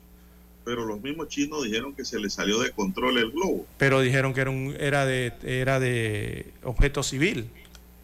No Sí, era un globo militar el ni de nada de eso. Bueno, hay que ver las decisiones, y- ¿no? Cómo, cómo se toman entre ellos. Lógicamente que no va a ser eh, un globo de orden militar, ¿no? Pero los gringos no creen en eso. Su espacio aéreo es su espacio aéreo. Sí, digo, y yo no sé si esos globos se pueden abordar, don César, con otro globo o con otra nave. Porque Sí, esos globos que son de movimiento lento. Sí, exacto, sí. Eh, en la... Pero mira, dicen los norteamericanos que esperaron que estuviera sobre el mar para evitar eh, acciones inesperadas, momentos inesperados con ese globo. Y es lo que yo creo que los gringos también estaban preocupados por el contenido, lo que llevara esa nave. Y no lo iban a abordar, don César. Así es. Preferi- preferiblemente lo, lo derribaron. Bien, las 6:56 minutos eh, de la mañana en todo el territorio nacional. También en Sudamérica, don Juan de Dios, el gobierno de Boluarte eh, declara estado de emergencia por 60 días en siete regiones de Perú. Así que continúa la crisis eh, en este país suramericano. Aquí hay un listado entonces de departamentos en que se impone la medida. Eh, son departamentos o circunscripciones amazónicas, eh, Madre de Dios, esto está al este de Perú, y también del Cusco, Puno, Apurímac, Arequipa, Moquegua y Tacna, eh, todos en la región sur, sureste del país. Todos estos entran entonces en estado de emergencia en Perú, ya que el gobierno de este país suramericano declaró 60 días en estas siete regiones del país, estado de emergencia en este caso, en medio de incesantes protestas que exigen la renuncia de la presidenta Dina Boluarte y que han dejado más de 50 fallecidos o muertos en estas protestas. Eh, el estado de excepción que también está vigente hasta mediados de febrero en las regiones de Lima, donde se encuentra la capital, también el Callao, sede de las principales terminales marítimas y aéreas del país, otorga el control del orden interno a la policía y a las Fuerzas Armadas. Así que, don Juan de Dios, con estas medidas allá se restringe o, o quedan suspendidos los derechos constitucionales relativos al tema de la inviolabilidad del domicilio, eso está suspendido en estas regiones, la libertad de tránsito por el territorio nacional, libertad de reunión y libertad y seguridad eh, personales. Eso es lo que queda suspendido entonces con este estado de emergencia declarado por la presidenta Boluarte eh, en buena parte de Perú, porque este se suma a otras regiones en las que ya se había declarado esta misma condición. Bueno, César, y para cerrar, en Nicaragua ha ocurrido algo insólito. Un sacerdote le salió caro ser eh, una voz crítica al régimen del presidente Daniel Ortega. Lo condenaron a 10 años de prisión por conspiración y propagación de noticias falsas. Se trata del sacerdote Oscar Danilo Benavides Dávila, de 49 años, quien está detenido desde el 14 de agosto del año pasado. La sentencia contra el religioso nicaragüense fue leída el pasado 24 de enero cuando fue trasladado del sistema penitenciario nacional en Tipitapa, municipio vecino de Managua, hacia el complejo judicial. Benavides es uno de los 10 sacerdotes acusados en Nicaragua, incluyendo al obispo Rolando José Álvarez, sustraído por agentes policiales el 19 de agosto pasado junto a otros sacerdotes que ya fueron condenados de del Palacio Episcopal de la Diócesis de Matagalpa después de haber estado 15 días confinados. Es la primera condena que se realiza firme por esos delitos en el país centroamericano, César. Increíble, pero cierto, ha hecho Daniel Ortega y su gobierno con los sacerdotes, don César. Yo creo que esto sí es una persecución ya sin Dios, sin respeto de ninguna naturaleza e inhumana. Meterse con un sacerdote mientras este no haya colgado el hábito, don César, yo creo que es matar o golpear a un ruiseñor. La iglesia es muy importante en toda sociedad. Es una voz crítica. Las iglesias no están para lambonear, cepillar y para tirarse al piso ante los gobiernos. La voz crítica de la iglesia es una voz que siente los efectos que tiene la población sobre determinada acción de un gobierno. Y si usted empieza a meter presos y a perseguir sacerdotes, ya usted ha perdido toda la cristiandad, usted se convierte en un ateo y pues en un politicucho de cualquier naturaleza, de la más mala que pueda existir en el mundo. Y eso está pasando ahora en Nicaragua. Señoras y señores, vamos a hacer un alto aquí porque tenemos que ir a Washington y regresar con más noticias.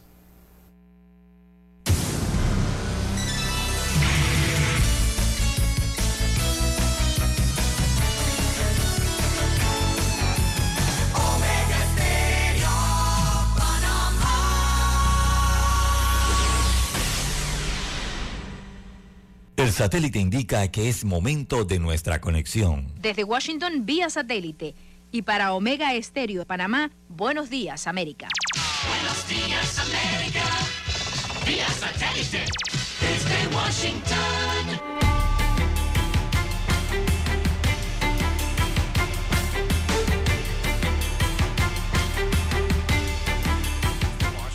Les informa Henry Llanos. Canadá se convierte poco a poco en una gran esperanza para los migrantes llegados a Nueva York. Nos informa Ángela González. Algunos migrantes recién llegados a la ciudad de Nueva York centran sus esperanzas para establecerse un poco más al norte, en Canadá, donde dicen ya varios han pasado y han sido recibidos de manera más organizada. La semana pasada pasó un compañero que estaba aquí conmigo, pero él como ya tenía pasaje, pues sí se fue pues, independientemente. Y duró dos o tres días en inmigración allá y ya está, ya están ahorita resolviendo con los papeles para escribir al niño y buscando los permisos de trabajo, abriendo cuentas de banco.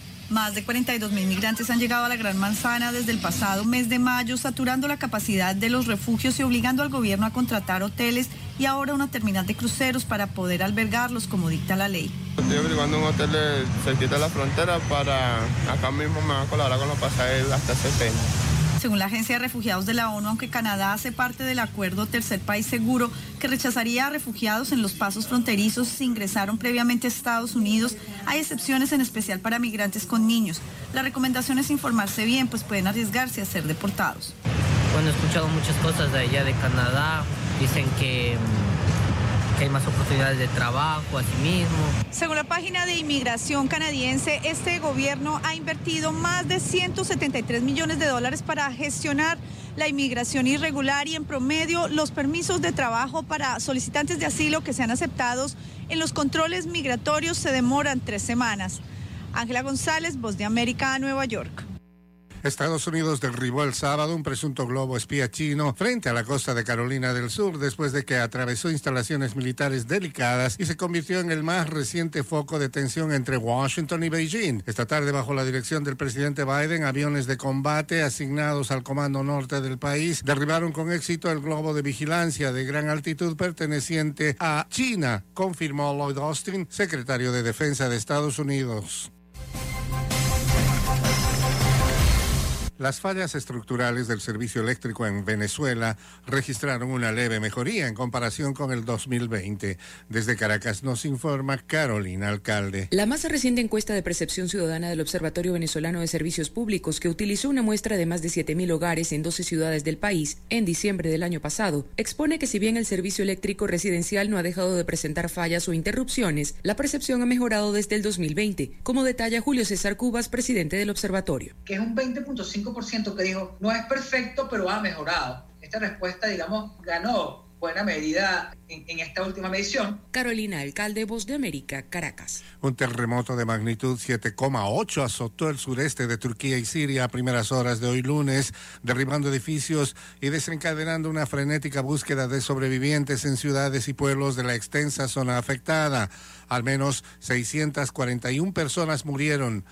A ambos lados de la frontera los temblores despertaron a la gente de golpe varias horas antes del amanecer y los hicieron salir a la calle en una noche fría de viento, lluvia y nieve. Docenas de edificios se derrumbaron en ciudades de toda la región fronteriza. Desde Washington vía satélite y para Omega Estéreo de Panamá hemos presentado Buenos Días América. Buenos Días América vía satélite desde Washington. Omega Estéreo, cadena nacional. Problemas de tierra, reclamos por accidentes, despidos injustificados, reclamos de herencias, sucesiones, daños y perjuicios. Todo problema legal civil, penal y laboral, consulte al 6614-1445. Licenciado Juan de Dios Hernández le atiende. 6614-1445. Con atención en Panamá, Panamá Este, Panamá Oeste, Colón, Coclé, Santiago, Herrera y Los Santos. Anote y consulte 6614-1445. Noticiero Omega Estéreo.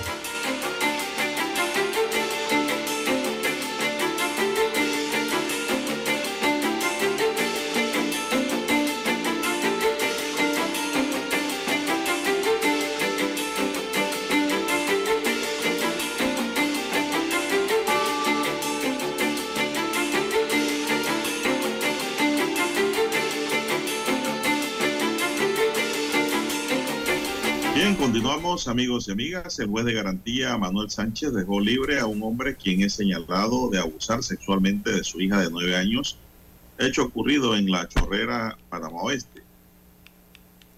Yauricel Morán, fiscal especializada en delitos sexuales, señaló que el individuo fue imputado por los delitos de violación agravada, corrupción de menores agravada y actos libidinosos agravados.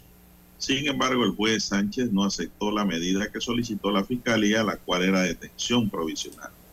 En su lugar, el juez consideró que existían otros tipos de medidas cautelares que podían solventar o minimizar riesgos procesales, por lo que decretó al sindicado reporte periódico todos los viernes y mantenerse en la vivienda de un tutor en la provincia de Colón. En ese sentido, se acordó que el imputado se mantendría en esa provincia atlántica en casa de un amigo, donde podrá trabajar, pero no podrá salir de dicha provincia. Pues provincia por cárcel. Dicha medida fue apelada por la Fiscalía y la audiencia ya está programada para el próximo 10 de febrero, próximo viernes. La fiscal insistió en que tienen fuertes indicios de participación de esta persona frente a los delitos denunciados, toda vez que la víctima tiene un parentesco cercano. El acusado deberá reportarse todos los viernes y no podrá salir de la provincia de Colón. Bueno, a mí me gustaría ver entonces el argumento que utilizó el juez para no decretar detención provisional sobre esta persona.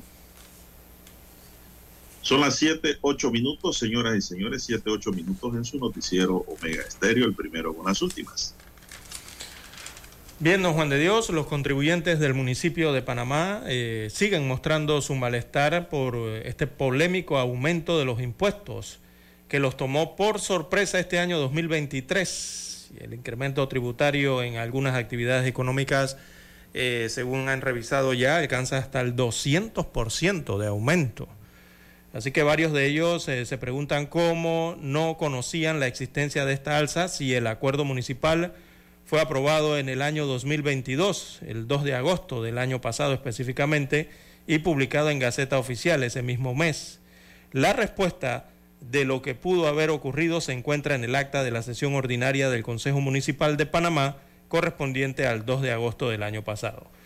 Así que esa sesión, allí se ven varios detalles que llaman la atención. Por ejemplo, el Acuerdo Municipal 142 del 2 de agosto del 2022, a través del cual se incrementaron los impuestos, no estaba en la agenda de la sesión del Consejo para ese día. fue el alcalde del el municipio de Panamá, José Luis Fábrega, quien solicitó al Consejo Municipal que lo incluyera dentro de la sesión para su discusión con urgencia notoria.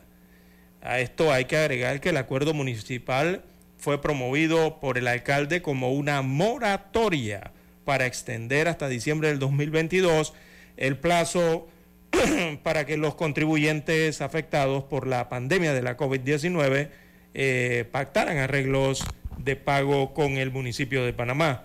No obstante, dentro de esa moratoria se incluyeron las modificaciones a los acuerdos municipales del eh, número 40 del 19 de abril del 2011, por el cual se reorganizaron y se actualizaron el sistema tributario del gobierno local. Allí fue entonces donde se dieron estas alzas en las tablas que tienen que ver con los tributos en el municipio de Panamá. O sea, dentro de una moratoria prácticamente estaba escondido el alza para las tablas tributarias eh, del municipio, pero todos pensaban que estaban aprobando era una moratoria de impuestos pero llevaba eh, amarrado entonces esta otra eh, situación.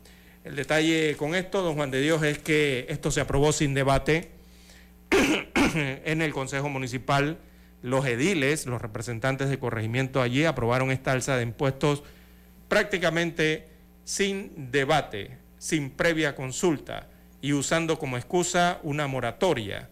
Fue lo que hizo entonces el Consejo Municipal de Panamá al aprobarle este acuerdo municipal al alcalde del distrito de Panamá, José Luis Fábrega. Y hay aumentos Bueno, hay aumento, hasta el hay 200%. aumentos salvajes, don César, y hay aumentos salvajes, dicen que se aumentó en 200 y 300% el pago de algunos impuestos. Sí, en, en muchas tablas, eh, don Juan de Dios. eh, y esto, de esto no se ha hecho divulgación por par- prácticamente por parte del municipio de Panamá. Eh, simplemente se aprobó y ya. Eh, los que han logrado conocer de esto, bueno, son los contadores públicos autorizados, ¿no? Que posterior a la aprobación en Gaceta Oficial se conoció de algo al respecto, pero no las, los contribuyentes en general del municipio de Panamá.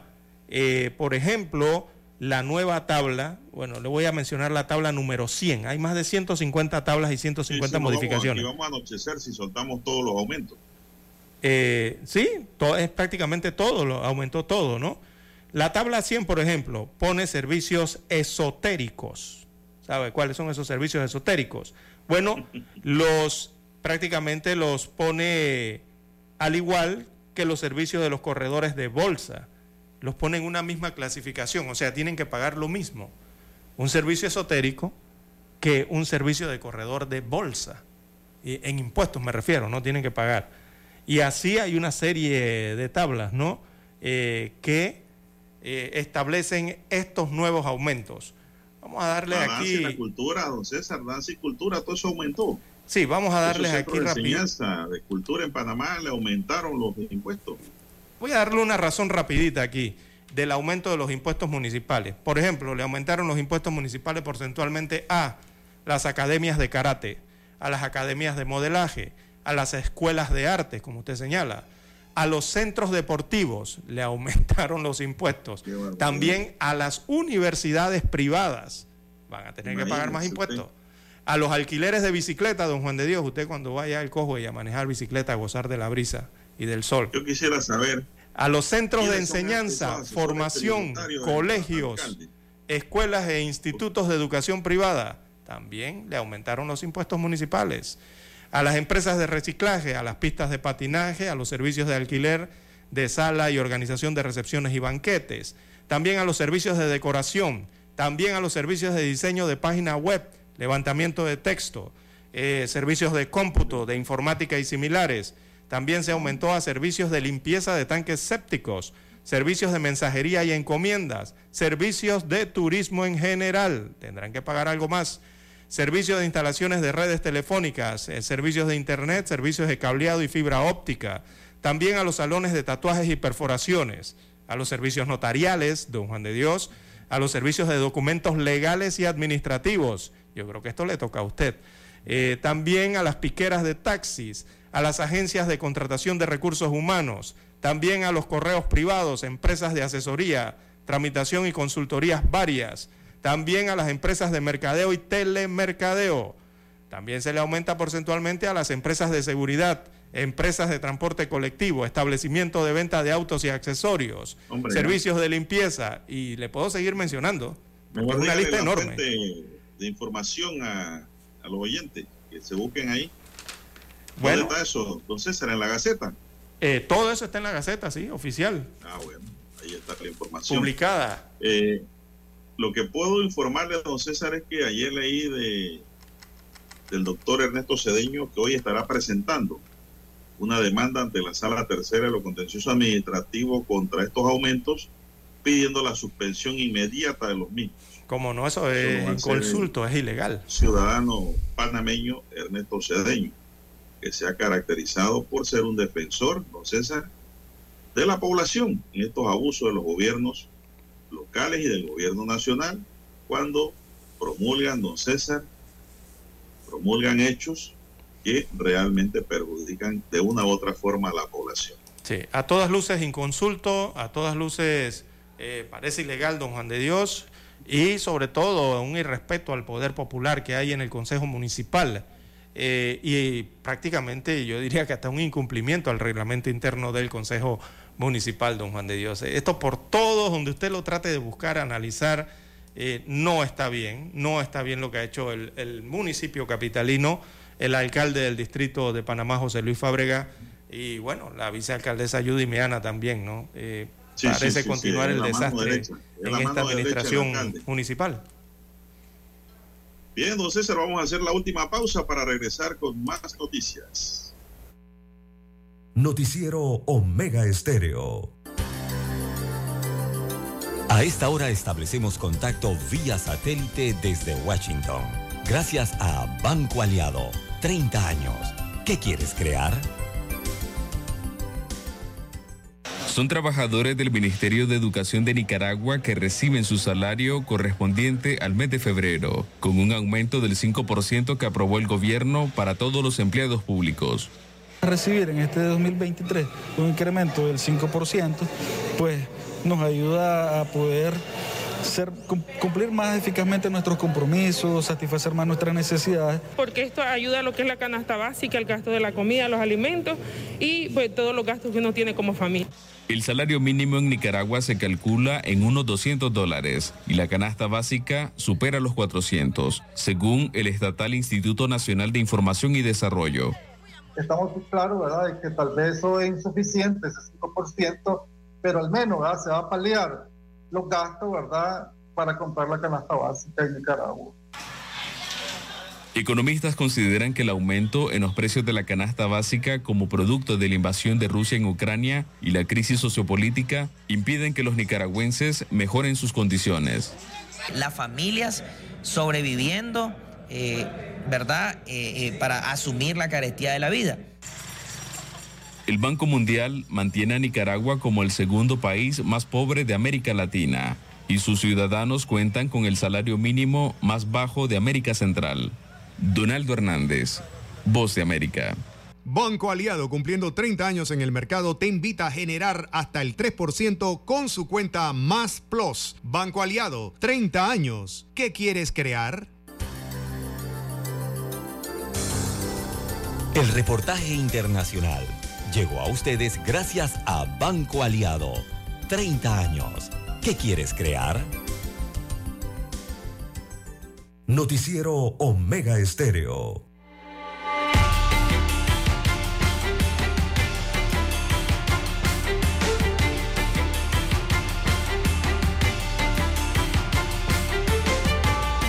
Bueno, seguimos, don César, con más noticias. Las autoridades del organismo de investigación judicial de Costa Rica continúan las investigaciones tras el femicidio de una mujer de nacionalidad colombiana en el barrio San José, cerca de la frontera de Paso Canoas. La víctima fue identificada como Sandra Grajales Torres, de 33 años de edad, madre de dos menores, quien laboraba en un bar de Paso Canoas, presuntamente como trabajadora sexual. Según las autoridades, la alerta se dio cuando recibieron información que indicaba el hallazgo de una femenina. Cuando proceden miembros de la Cruz Roja, se encuentran dentro de las habitaciones de la cabina el cuerpo de la joven quien se mantenía sin signos vitales. Los primeros informes dan a conocer que la víctima tenía impactos con arma de fuego y que el presunto responsable sería su pareja sentimental. Ya las autoridades tienen identificado al supuesto agresor que se trata de un joven de nacionalidad colombiana, Mauro Moreno, presunta pareja sentimental de la Oyoxisa. El Centro de Cooperación Binacional de los Gobiernos de Costa Rica y Panamá en Paso Canoa intercambian información para la captura de este hombre de nacionalidad colombiana sospechoso del femicidio de esta mujer que se cree que está en territorio panameño refugiado donde algún familiar. El levantamiento del cuerpo a cargo de la OIJ encargada de la escena. Tenía un arma de fuego allí y varias municiones. Son sin detonar que probablemente estén ligadas también a este hecho. Así que este autor cree la OIJ, ya Panamá tiene la alerta aquí de que posiblemente está en territorio panameño este colombiano, César, que acabó con la vida de la colombiana, su pareja sentimental. Son las 7.20 minutos. Bueno, y en Lima, don César, ocurrió otro hecho, Lima, Perú. El narcotraficante peruano Roger Javier Paomape Chávez, alias Javi, que vivía en Condado del Rey en Panamá, fue asesinado hace 10 días en una notaría en uno de los distritos de Lima. Los medios peruanos indican que un sicario enmascarado le disparó 14 veces al hombre de 51 años y se alega que la orden vino del cartel de Sinaloa por la desaparición de 3 toneladas de cocaína valorada en 140 millones de dólares. Tenía un impresionante registro de 170 viajes a España, Colombia, Holanda, Chile y Panamá, donde había establecido su residencia en una casa en Condado del Rey. A la nación ismeña llegó y se estableció con varias empresas y cuentas bancarias. Fue promotor de eventos de música salsera en el Callao y también en otros países. En 1996 fue investigado por primera vez junto a un grupo de narcos colombianos quienes lo acusaron de coordinar un envío de 240 kilos de droga a Europa. Su primera sentencia llegó en 1999 tras ser detenido por una intervención de un embarque con dicha droga. Salió libre y absuelto en el 2022. Al recuperar su libertad se trasladó a vivir a Panamá y siguió coordinando envíos de drogas. Javi encabezaba la organización delictiva desde Panamá. Poemape llegó a Perú el 22 de diciembre del año pasado, un día después de cumplir años. Había llegado procedente de España cuando un sicario le quita la vida a César. Bueno, el problema con el sicariato. es la cosa. Problema con el sicariato. Y es preocupante, don Juan de Dios. Eh, tomo ahora. Negativos. Sí, tomo ahora el, el ámbito nacional respecto a esta misma temática, don Juan de Dios. Mire, don Juan de Dios, en los primeros cinco días de febrero, cinco días nada más de este mes, ya se han registrado al menos 14 homicidios en el país, en cinco días, eh, o muertes violentas, ¿no? y la mayoría eh, han acaecido en el distrito de San Miguelito, en la provincia de Panamá. El último saldo de la violencia que azota el distrito de San Miguelito, según el diario El Siglo, eh, ellos marcan en 18 homicidios este año en el distrito de San Miguelito, o sea, entre enero y los días que han transcurrido de febrero. 18 homicidios en San Miguelito. Eh, durante enero fueron 16, 17 asesinatos y lo que han contabilizado entonces para el mes de febrero, que me parece a mí esta cifra es eh, mayor al día lunes. No sé si recogieron los asesinatos ocurridos durante el fin de semana, pero me parece que la cifra es mayor. Ya deben estar en las dos decenas. Así que es preocupante lo que está ocurriendo, eh, eh, sobre todo en San Miguelito, don Juan de Dios, con esta ola de ajusticiamientos y homicidios que han conmocionado a la sociedad panameña y sobre todo por el grado de violencia que se han registrado, ¿no? específicamente en este punto de la provincia de Panamá. y duele ver, la verdad es cómo se asesinan entre ellos estos jóvenes y menores de edad allí y es una problemática seria lo que se está viviendo en ese punto de la República, don Juan de Dios. Bueno, y no solo entre ellos, don César, también mueren inocentes. Gente inocente, civiles la parte que sí. preocupa a la mayoría de la población, que usted no tiene nada que ver con esas riñas y negocios y pases de factura y matan a un inocente que se cruza en el camino, que no tiene nada que ver con los actos de estas personas. Señalan las autoridades que semana la policía se tomó el distrito, mandó cerca de 600 unidades el fin de a semana. peinar San Miguelito buscando pandilleros, don César. El Senafrón estuvo allí. Hay tratando de calmar la situación, ¿no?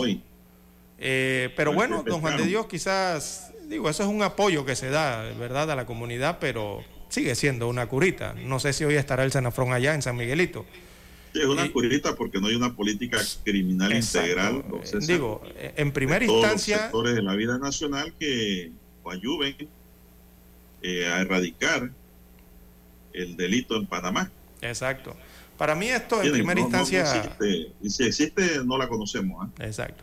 Di- Digo, eh, yo pienso si que en primera instancia esto sigue siendo el reflejo de la endeble justicia que hay en Panamá, en primera instancia en nuestro país, pero seguida por el problema educativo, don Juan de Dios, al que nos enfrentamos en el país. Ya que Es estos es son muchachos que no tienen proyecto de vida. Yo a usted le escucho la mucho de esta frase de proyecto de vida. Bueno, precisamente estos casos son esos. Eh, chicos, jóvenes, adolescentes, muchachos que no tienen proyecto de vida. Son niños y adolescentes sin educación, que se han matriculado en las pandillas, don Juan de Dios, porque desertaron de los centros escolares. Estos adolescentes y estos jóvenes que tienen, no tienen escolaridad prácticamente. Y viven en medio entonces de esa de familias disfuncionales, ¿no?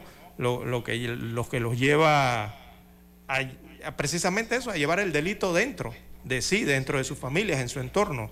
Lo forman algo como parte de su vida.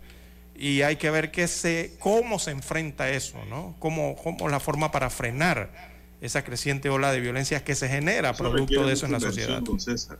Eso requiere mucha inversión Educación. en tiempo y en dinero y en capacitaciones. Esto es un problema integral.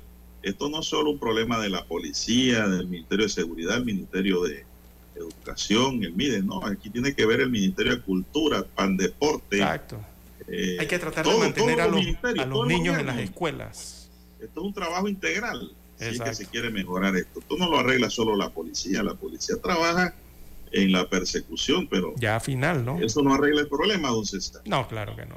Es la educación, don Juan de de Dios. raíz. La, la única forma de detener esa creciente ola de, violen- de violencia en la sociedad es con la educación. La única forma para detener la participación de los jóvenes ¿De y adolescentes dentro de las ¿De qué nos organizaciones criminales es la educación.